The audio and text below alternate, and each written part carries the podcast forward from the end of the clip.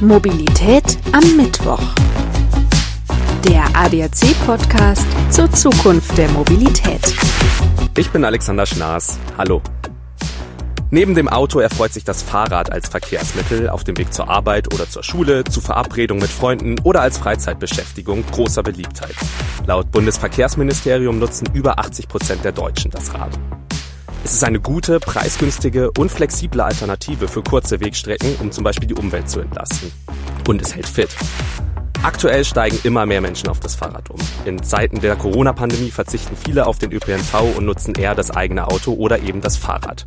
Auch ich fahre so beispielsweise jeden Morgen in die ADAC-Zentrale. Das Zweirad erfreut sich immer mehr Beliebtheit.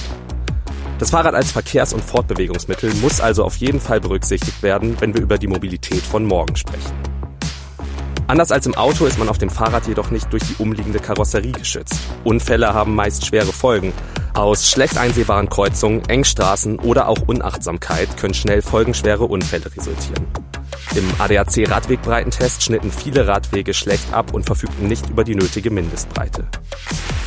Mehr Radverkehr bedeutet auch ein höheres Risiko. Nicht nur für Fahrradfahrer selbst, sondern für alle Verkehrsteilnehmer.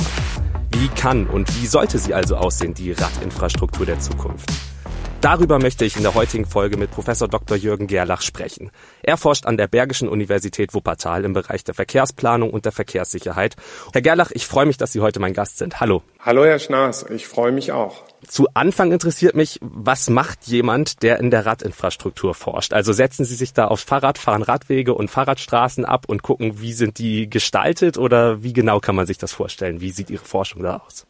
Das mache ich natürlich auch, aber der wesentliche Kernpunkt ist, dass wir zunächst, also im Rahmen des Lehrgebietes, ähm, uns Situationen ähm, aussuchen, die ja zu dem zu der jeweiligen Aufgabenstellung passen. Also ein Beispiel: Wir forschen momentan zu Fahrradstraßen und äh, wir begutachten dann einige hundert Fahrradstraßen in Deutschland und wählen davon einige aus, bei denen wir uns ja hinstellen, Kameras aufstellen und analysieren. Zunächst geht es darum, Unfallanalysen durchzuführen. Das äh, heißt also, wir schauen uns die Unfallsituation der letzten Jahre an und ähm, dann geht es darum, die Konflikte, die dort zu verzeichnen sind, aufzunehmen, zu erfassen und zu bewerten. Und daraus leiten wir Erkenntnisse ab und vor allen Dingen ähm, Empfehlungen und auch dann wiederum Vorgaben. Das heißt also, unsere Forschungsergebnisse werden dann auch für Regelwerke genutzt. Vorgaben, wie ähm, die Radverkehrsinfrastruktur da draußen in, in Zukunft wesentlich besser auch gestaltet werden kann. Haben Sie da in diesem Jahr irgendwie was Besonderes erkannt? Weil jetzt, ich habe es im Intro kurz gesagt, äh, die Corona-Pandemie ja schon viele Leute dazu bewegt hat, aufs Fahrrad umzusteigen. Ähm, es sind auch Pop-up-Bike-Lanes in vielen Städten äh, installiert worden. Lässt sich da irgendwas schon erkennen? Gibt es da Veränderungen im Vergleich zum Vorjahr oder den Jahren davor vielleicht? Und ist es so, geht es in die richtige Richtung, so wie sich das momentan entwickelt? Also nicht erst seit der Corona-Pandemie haben wir ähm, in vielen Städten durchaus immense Zuwachsraten im Radverkehr. Das ist auch eigentlich logisch. Etwa zwei Drittel der Wege, ähm, die mit dem Kfz zurückgelegt werden, sind unter fünf Kilometer. Das heißt also, ähm, das Potenzial, sich nicht ins Auto zu setzen, sondern ähm, mit dem Rad zu fahren, ist hoch und immer mehr Menschen, auch weltweit, nicht nur in Deutschland, sondern immer mehr Menschen erkennen, das besondere Potenzial des Radverkehrs. Durch die Corona-Pandemie ist dieses zusätzlich nochmal gestiegen. Und dieses sowohl im Freizeitbereich als auch im Alltagsbereich. Und in Deutschland ist der besondere Punkt, dass der Radverkehr in der letzten Zeit sehr viel mehr, ich sag mal, aus der Freizeitecke herausgekommen ist und äh, immer mehr auch im Berufsverkehr das Rad nutzen. Und eine der Veränderungen, die ähm, immer noch kleine Pflänzchen sind, aber die sich auftut, sind äh, Radschnellwege, die vor allen Dingen ähm, dem Berufsverkehr die Möglichkeit bieten soll, ähm, ja, die überfüllten Züge zu meiden und den Stau auf der Autobahn zu meiden und stattdessen Nicht immer, aber insbesondere dann, wenn schönes Wetter ist, wobei äh, es auch viele Pendler mittlerweile gibt. Äh, was, was heißt schon schlechtes Wetter? Ne? Äh, es gibt gute Kleidung, sich auch äh, vermehrt im Freizeit, im, im Berufsverkehr auf das Rad zu begeben. Mhm. Was muss grundsätzlich passieren, um Menschen das Radfahren insgesamt schmackhaft zu machen? Klar, es mhm. gibt diesen Trend, es gibt diese Entwicklung, es steigen mehr Menschen um, aber was ist ausschlaggebend dafür letztendlich? Also weil viele sagen auch, okay, gut, ähm, ich fühle mich auf dem Rad aufgrund diverser unsicherer Strukturen vielleicht nicht ganz so sicher wie im eigenen Auto oder zu Fuß? Also es muss, müssen erstmal gute Möglichkeiten da sein, Rad zu fahren. Das heißt also, ein wesentlicher Punkt ist äh, eine gute Straßenraumgestaltung, die es mir ermöglicht, äh, objektiv sicher zu sein und mich subjektiv auch sicher zu fühlen. Das ist der wesentliche Punkt. Und dann kommt das ganze Add-on, also die Bereiche, zum Beispiel, dass Firmen anbieten, ähm, dass ich meine Kleidung lagern kann, dass ich duschen kann, ähm, dass die Zeit auch dafür da ist, das zu tun, äh, dass es besondere Angebote gibt für Radfahrende. Also im Prinzip nochmal ähm, die Attraktivität des Radfahrens auch schmackhaft zu machen. Und äh, dazu zählt, wenn ich jetzt wieder auf den Infrastrukturbereich schaue, auch, ähm, dass wir sowohl an hochbelasteten Hauptverkehrsstraßen, die aber ähm, die zeitlich günstige Route darstellen, Radinfrastruktur schaffen, als auch Möglichkeiten äh, anbieten, um attraktiv, je nach Wetter, wie gesagt, oder auch je nach Laune, ähm, vielleicht umwegig, dafür aber sehr viel schöner, separiert vom Kfz-Verkehr, ohne Lärm, ohne Schadstoffbelastung durch ja, vielleicht ein grünes Umfeld, ähm, dennoch unser Ziel äh, im Berufsverkehr, wie gesagt, oder im Ausbildungsverkehr erreichen. Mhm. Attraktivität ist natürlich die eine Sache, aber kann man sagen, wo der Fahrradfahrer grundsätzlich am sichersten fährt? Weil Fußgänger sind ja zum Beispiel meistens doch relativ weit von der Straße getrennt. Fahrradfahrer bewegen sich irgendwie mhm. dazwischen. Also sind Fahrradfahrer auf der Straße sicherer, wo sie von dem Kfz-Verkehr gesehen werden oder äh, wirklich auf separaten Radwegen? Ja, das ist eine gute Frage, aber auch eine schwierige Frage. Frage. Ähm, es ist so, dass die Unfallbilanz in etwa deutschlandweit pari pari läuft. Das heißt, äh, die Hälfte der Unfälle im Radverkehr mit Personenschaden vor allen Dingen, also wo jemand zu Schaden kommt, ähm, finden in Bereichen statt, in denen der Radverkehr auf Seitenraum, also äh, im Prinzip auf dem gleichen Niveau wie äh, der Gehweg geführt wird, zu Fußgehenden geführt werden. Ähm, die andere Hälfte passiert äh, in solchen Situationen, wo Radfahren auf der Straße fahren. Insofern äh, pauschal lässt sich dieses nicht sagen. Es kommt tatsächlich darauf an. Ähm, ein wesentlicher Punkt dabei ist, dass die, das Risiko auf Streckenabschnitten eher überschätzt wird, das Risiko an Knotenpunkten eher unterschätzt wird. Und die meisten, mehr als 60 Prozent der polizeilich registrierten Radverkehrsunfälle passieren im Bereich von Kreuzungen und Einmündungen. Und hier kommt es einfach darauf an, dass sie frühzeitig gesehen werden, dass also ähm, sie nicht hinter parkenden Fahrzeugen irgendwo viel zu spät hervorkommen und erst dann gesehen werden, wenn ich zum Beispiel als Kfz-Führende ähm, rechts abbiege. Also ähm, und dann kommen Sie, wenn Sie gerade ausfahren wollen als Radfahrer aus dem toten Winkel und vielleicht auch noch hinter Sichtbehinderungen hervor. Ähm, das kann, da kann die separierte Führung auf Gehwegniveau tatsächlich auch unsicherer sein, objektiv, als die Führung auf der Straße. Mhm. Was für Lösungen bieten sich denn an für diesen, ich nenne es mal Problembereich Kreuzung, wo wirklich alle Verkehrsteilnehmer aufeinandertreffen? Ja, also ähm, als erstes geht es um die Sichtbeziehungen. Als zweites würde ich sagen, geht es um die Sichtbeziehung und an dritter Stelle sind die Sichtbeziehungen. Und dann können wir über alles weitere sprechen. Also ähm, das, was ich gut erkenne, ähm, da bin ich auch aufmerksam.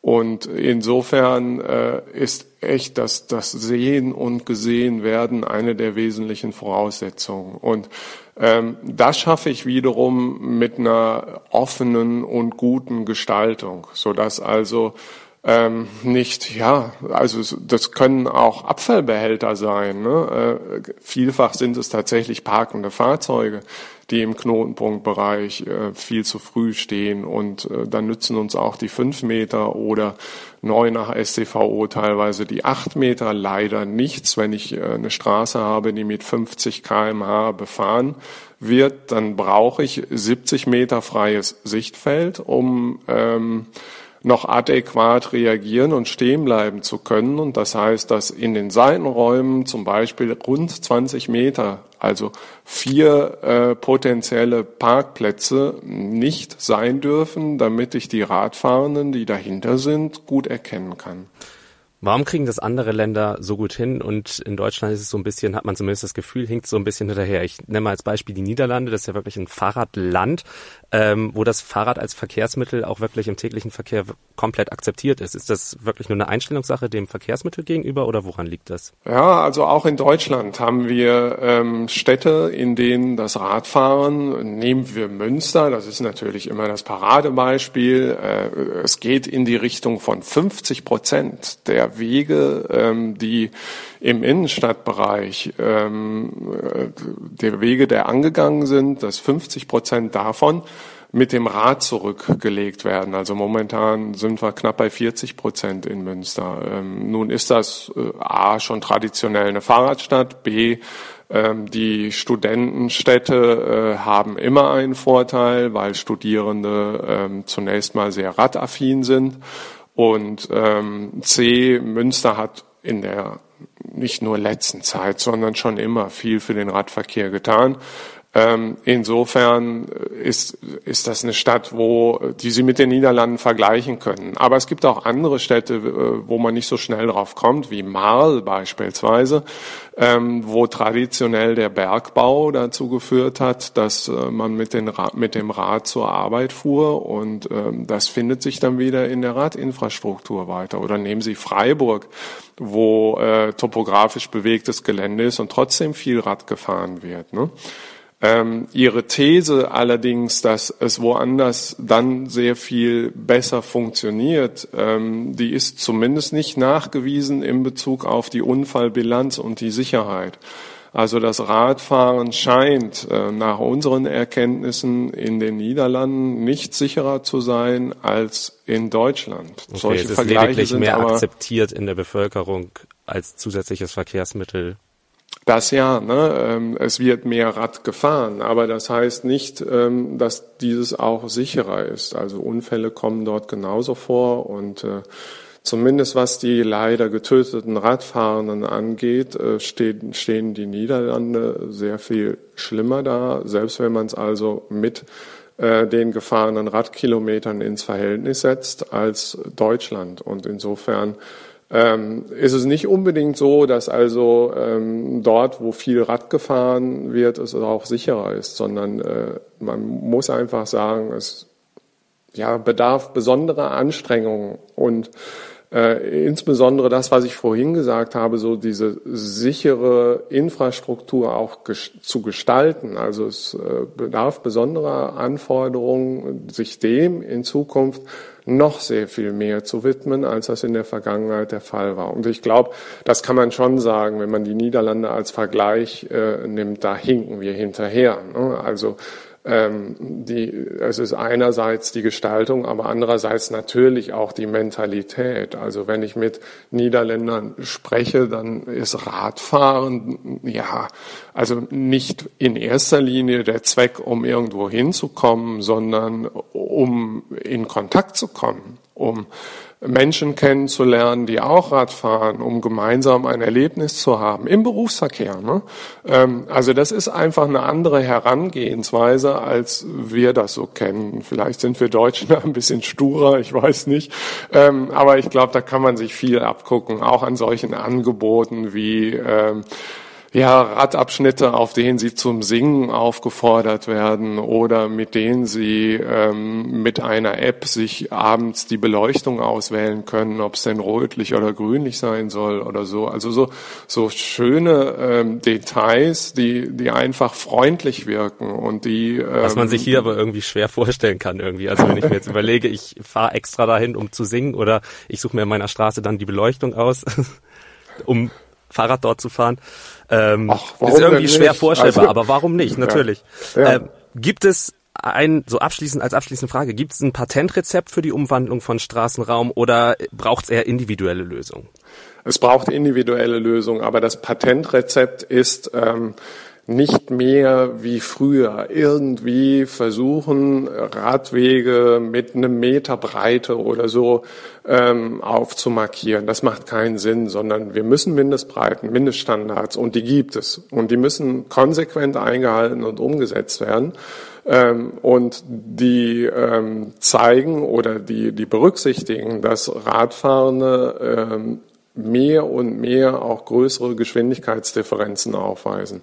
Das heißt also, äh, es gibt die langsam fahrenden, auch die langsam fahrenden E-Bike-Radfahrenden ähm, und es gibt die eher schneller orientierten und insofern ähm, sind die Überholvorgänge sehr viel öfter zu verzeichnen als früher und äh, es macht keinen Sinn, Radverkehrsanlagen zu gestalten, in denen sie hintereinander fahren müssen oder auf den Gehweg aufweichen müssen, wenn sie überholen wollen oder sofort auf die Fahrbahn ausweichen müssen, ähm, sondern wenn Radverkehrsinfrastruktur, dann eine gute, und wenn es im Querschnitt nicht zu lösen ist, muss es längs gelöst werden und dann muss das Geschwindigkeitsniveau des Kfz angepasst werden. Das heißt, dann reden wir also mehr über Tempo 30 oder auch Tempo 20 Zonen in den Geschäftsbereichen, in denen also das Miteinander äh, sehr viel mehr auch gefördert wird und es harmoniert als äh, das Separieren. Also beides ist möglich und man muss sich wirklich gezielt äh, anschauen, welche Voraussetzungen im einzelnen Straßenraum gegeben sind. Mhm. Wir neigen uns dem Ende der Folge zu, Herr Gerlach. Ich fasse noch mal kurz zusammen. Fahrradverkehr haben wir mehr. Es braucht ganzheitliche Konzepte. Wir müssen uns also alles anschauen und dann vielleicht auch sogar eher von, von Straße zu Straße und Ort zu Ort. Aber es braucht natürlich auch Mindeststandards, die gelten. Am Ende der Folge stelle ich jedem meinem Gästen, meiner Gäste fünf verschiedene Fragen, um so einen kleinen persönlichen Einblick noch zum Thema Mobilität zu bekommen. Und die würde ich Ihnen jetzt auch ganz gerne stellen. Mhm. Würden Sie sich in ein autonomes Auto setzen? Ich äh, würde mich hineinsetzen, würde aber auch sagen, das erlebe ich nicht mehr, denn ähm, ich glaube, davon sind wir noch sehr, sehr weit entfernt. Im Straßenverkehr dann. Mhm. Ja. Was ist oder was war Ihr prägendstes Mobilitätserlebnis? Ich finde, das sind so die kleinen Dinge und es äh, sind immer solche Erlebnisse, wo ich wirklich in Kontakt mit anderen Menschen komme und äh, wo ich merke, es ist ein freundliches Miteinander da und das sind die Besonderheiten. Mhm sollten Städte autofrei werden? Ich sehe das sehr differenziert. Ich glaube, dass das Auto auch äh, uns in Zukunft noch begleiten wird und dass es eine gute Möglichkeit bietet, von A nach B zu kommen. Aber eben nicht immer und nicht überall hin. Und äh, mir würde es sehr gefallen, wenn wir also mehr solcher Zonen bekommen, in denen wir nicht parken dürfen. Meinetwegen fahren, aber nicht parken um äh, einfach so diese, diese Möglichkeit mit dem Rad und zu Fuß sich dort fortzubewegen, äh, wirklich zu attraktivieren und zu verbessern. Mhm. Glauben Sie, dass wir Flugtaxis noch erleben werden? Äh, kann sein, aber das würde ich als eine Randerscheinung sehen, ähm, die äh, bestimmt nicht die Mobilität in der nächsten Zeit verändern. Und zur letzten Frage. Was ist die meistgenutzte Mobilitäts-App auf Ihrem Handy? Das ist die Bahn-App. Und immer mal wieder auch der Radroutenplaner. Mhm. Also sind Sie privat auch mit dem Fahrrad viel unterwegs? Aber natürlich bin ich viel mit dem Fahrrad unterwegs. Ich gehe viel zu Fuß. Ich fahre aber auch Auto und ich fahre auch mit der Bahn. Das ist ein schönes Schlusswort. Herr Gerlach, vielen Dank, dass Sie da waren und mit mir über dieses Thema Fahrradinfrastruktur gesprochen haben.